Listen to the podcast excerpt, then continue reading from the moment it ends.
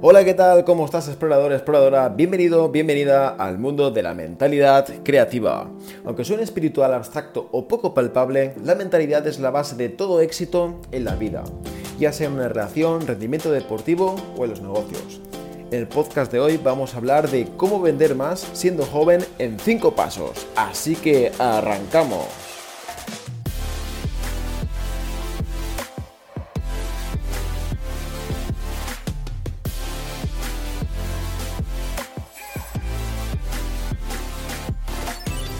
Cuando eres joven es difícil ser experto en cualquier materia y hasta que coges confianza de vez en cuando se notan algunas incoherencias. Cuando tenía 19 años no era un vendedor de productos o servicios, pero sí que empecé a leer un montón sobre dinámicas sociales. Por lo tanto, aprendí a venderme a mí mismo. Vender es influenciar a alguien a que haga algo que tú quieres. A veces tenía mucha vergüenza y leía los libros. Actúa como si lo fueras hasta que lo seas. Por lo tanto, me comportaba como un hombre seguro de sí mismo, aunque a veces estaba acojonado porque veía que los hombres seguros de sí mismos atraían a las chicas que a mí me gustaban, aunque muchas veces caía en la soberbia. Así que te voy a dar 5 puntos que te van a servir para vender más. El primero es ser humilde. Cuando somos jóvenes adultos creemos que sabemos todo lo que debemos de saber, o sentimos la necesidad de aparentarlo. Tienes que sentirte bien con el hecho de saber que no sabemos todo. Cuando uno se mantiene humilde, se mantiene con la posibilidad abierta de sentirse equivocado. Cuando uno cuestiona su conocimiento constantemente y sus creencias, está abierto a crecer personalmente.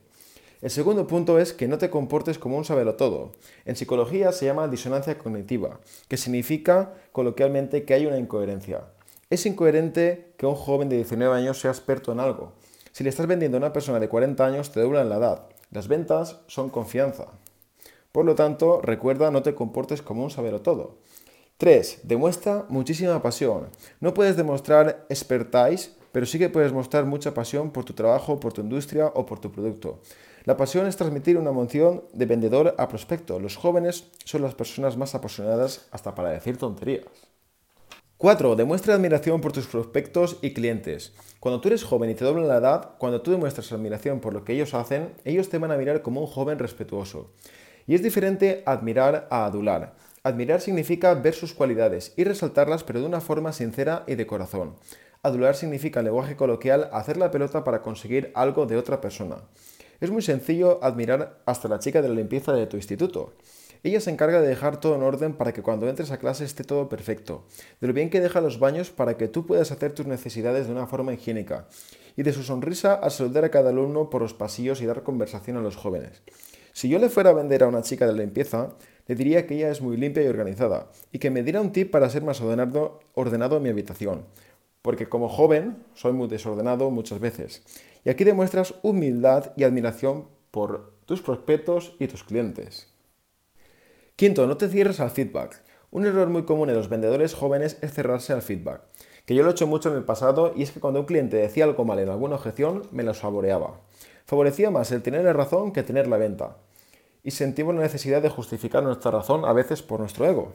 Te pongo un ejemplo del cliente que le dice al vendedor, oye, fíjate la cotización, no me mandaste lo que te pedí. Y el vendedor joven o inmaduro le contesta, no te lo pasé porque tú me dijiste que me mandarías esto y esto, por eso no te lo mandé todavía.